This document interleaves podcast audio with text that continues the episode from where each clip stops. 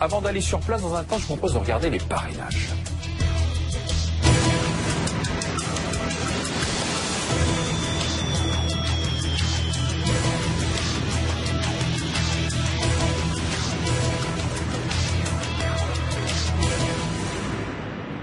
Avant d'aller sur place dans les meetings, regardons où on en est dans la publication des parrainages. Vous savez que maintenant, c'est le Conseil constitutionnel qui régulièrement met à jour. Voici donc les parrainages validés par euh, les sages euh, du Conseil constitutionnel. Et ce sont donc, vous le voyez en, en regardant le tableau, les personnalités qui sont déjà qualifiées pour cette élection présidentielle. François Fillon, 1789 parrainages. Emmanuel Macron, plus d'un millier. Benoît Hamon, plus d'un millier aussi.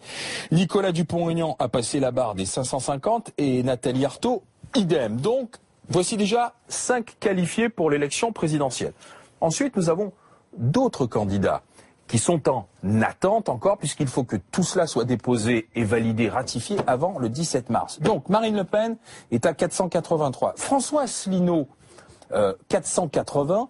Jean-Luc Mélenchon, 356. Bon, Alain Juppé, qui n'est pas dans la course, mais quand même, c'est intéressant de noter qu'il avait 242 parrainages et Philippe Poutou est à 197. Petit élément de réflexion, je vois petit rictus, petite moue là sur euh, le visage de M. Brunet, Eric. D'abord, Marine Le Pen n'a pas ses 500 signatures encore. C'est quand même euh, incroyable. À moins qu'elle s'amuse elle-même à jouer le suspense. Hmm. Je ne vois pas comment d'ailleurs. Je, je- je trouve ça quand même assez étonnant. Deuxième chose, ce François Asselineau qu'on n'a pas vu venir, qui va probablement avoir ses 500 signatures. Qui est-il? Il a été Union populaire républicaine, Tout à fait. UPR, le parti de François Asselineau. C'est le plus gros des tout petits candidats. Il a, euh, c'est un ancien du RPR. Il est euh, énarque. Il est passé euh, par les cabinets ministériels. HEC, il est passé par les cabinets ministériels. le, le Conseil général pardon, des Hauts-de-Seine avec Charles Pasqua, dont il était proche. Donc c'est un souverainiste, euh, assez partisan d'une politique de décentralisation, de donner de l'autonomie dans les territoires. Et alors ce qui est incroyable, c'est que cette UPR,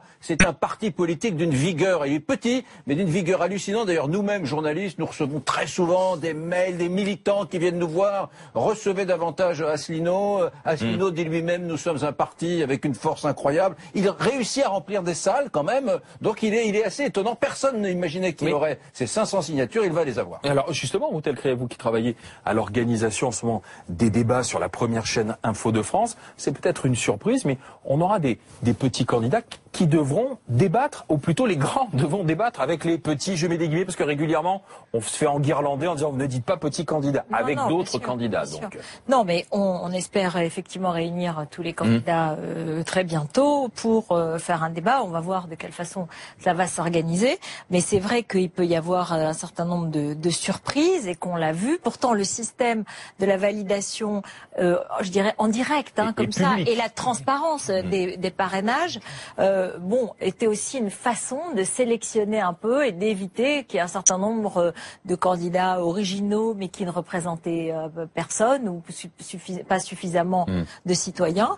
Et donc on verra, il faudra, c'est le système qui a été choisi par le Conseil constitutionnel et on va voir. euh, Donc on, va se retrouver avec, avec, avec combien euh, de- Potentiellement, là, on a à peu près 8, 9, 10 candidats. Là, Neuf pour l'instant, candidats. si vous ajoutez Jacques Cheminade, après, au-delà, euh, ils sont loin les autres. hein. Philippe Poutou, par exemple, euh, le candidat du NPA qui était candidat en 2012, il, déjà, il a presque 300 signatures à trouver d'ici le, le 17. Ça commence à être un petit peu, Tendu, chaud. ouais. Et au-delà, ça paraît très très compliqué au-delà. hein. C'est quand même, je trouve, en termes de transparence, euh, cette publication des, des parrainages, c'est plutôt, c'est plutôt une bonne chose. hein. Vous vous souvenez qu'il y avait eu euh, tout un feuilleton hein, pour les candidatures précédentes. Auront-ils les signatures ou pas? Là, on peut voir euh, en temps réel. Alors, C'est vrai que ça va peut-être compliquer l'organisation des, des débats. Et par ailleurs, le fait que euh, pour les administrés dans les communes, euh, ils sachent qui leur maire a parrainé, c'est aussi sans doute une demande Mais de, de, de À moins de 10 transparence. candidats, on est plutôt moins que mais- certaines Et ce sera hein. les premiers débats avant le premier tour, puisque D'accord, mais ça veut dire, jamais Bernard. Sanès, pardonnez, euh, je m'adresse au patron de l'Institut de sondage et lab, une fois qu'ils ont tous leur signature, vous les sonderez. Ah ben, c'est dès, dès que le Conseil constitutionnel aura validé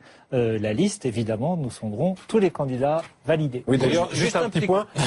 Non, deux, alors. je viens presque Le plus secours de Bernard toi. parce que euh, publiant des sondages pour un autre institut sur l'IFOP, la règle euh, en général, c'est presque un, un message à l'attention de tous les candidats. C'est qu'on on sonde en fait sur les, euh, les, les, les principaux candidats des principaux partis et tous les petits candidats entre guillemets qui étaient présents à la présidentielle précédente.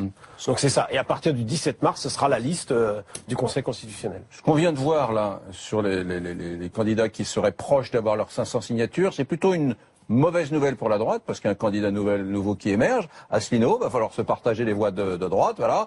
Et c'est plutôt une bonne nouvelle pour la gauche, pour les gauches, parce qu'à l'extrême gauche, euh, à la gauche de Mélenchon, il n'y aurait que Nathalie Arthaud, alors qu'avant il y avait parfois un candidat en plus d'extrême gauche. Il y a- parfois, il n'y a, pas candidat il n'y a pas n'y d'écologiste.